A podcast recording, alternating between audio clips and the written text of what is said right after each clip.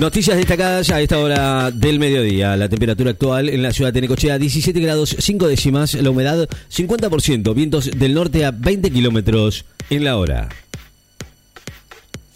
Palmeiras ganó en Botafogo y le sacó 10 puntos a su escolta Inter en el Brasileirao. Anoche Palmeiras venció a Botafogo en el estadio Newton Santos de Río de Janeiro por 3 a 1 en el cabo de la vigésima novena fecha de Brasileirao y estiró a 10 puntos la ventaja sobre su escolta internacional de Porto Alegre. Empresa energética alemana abandonará el uso del carbón en el 2030. La, la, compañía de energía alemana RWE anunció hoy que quiere adelantar en 8 años la eliminación de carbón en sus actividades y prescindir de esta fuente de energía no renovable en el 2030. La Marina Real Británica envió barcos al Mar del Norte después de los ataques al gasoducto.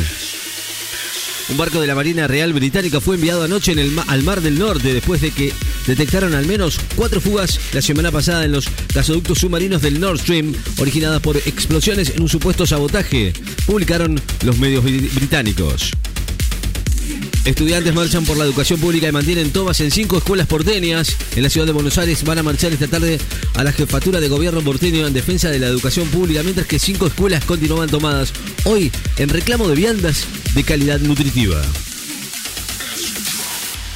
Emiten alerta amarilla por tormentas en Mendoza y el sur de San Luis. El Servicio Meteorológico Nacional emitió esta mañana una alerta amarilla por tormentas en el gran parte de la provincia de Mendoza y el sur de San Luis. La aduana evita importaciones de neumáticos por irregularidades, frenó importaciones irregulares de neumáticos y entre ellas la de dos empresas que habían obtenido cautelares para ingresar estos productos por casi 65 millones de dólares, según difundió el organismo tributario. Irán denuncia la hipocresía de Estados Unidos después del anuncio de Biden de nuevas sanciones por la represión.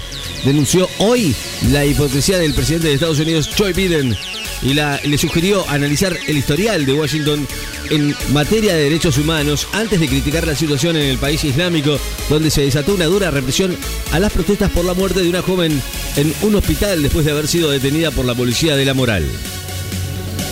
Cerruti está en agenda el otorgamiento de refuerzos contra la inflación. La portavoz afirmó hoy que está en agenda del gobierno el otorgamiento de un refuerzo para ganarle a la inflación, pero que todavía no está implementado el modo al ser consultado sobre si se va a establecer un nuevo ingreso familiar de emergencia, IFE o un nuevo bono.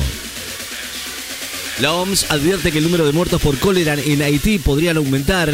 Anunció que las cifras de muertos por el brote de cólera en Haití podría ser mucho más alta y que espera que aumenten, advirtiendo que las múltiples crisis del país van a complicar la respuesta humanitaria. Más de 200.000 personas reclutadas en el ejército ruso en dos semanas. 200.000 personas fueron reclutadas por el ejército ruso en el marco del anuncio del presidente Vladimir Putin el 21 de septiembre para reforzar la ofensiva en Ucrania. Causa Vialidad retomó el alegato de la defensa de Baez con más de críticas a los fiscales. El juicio de causa vialidad se reanudó hoy con la segunda jornada del alegato de la defensa del acusado, Lázaro Báez, que retomó el análisis de una pericia cuestionada y sostuvo que en base a ella la fiscalía hizo interferencias violatorias del principio de legalidad. Procesan sin prisión preventiva al hombre que amenazó a Cristina Fernández en el Instituto Patria.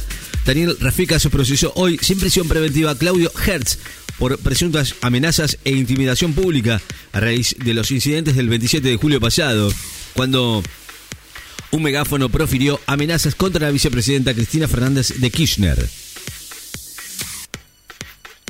Messi va a visitar el PSG a Benfica de Otamendi y Enzo Fernández. Jugará mañana el Paris Saint Germain ante Benfica, el equipo de Nico Otamendi y Enzo Fernández, en la continuidad de la tercera fecha de la Liga de Campeones de Europa.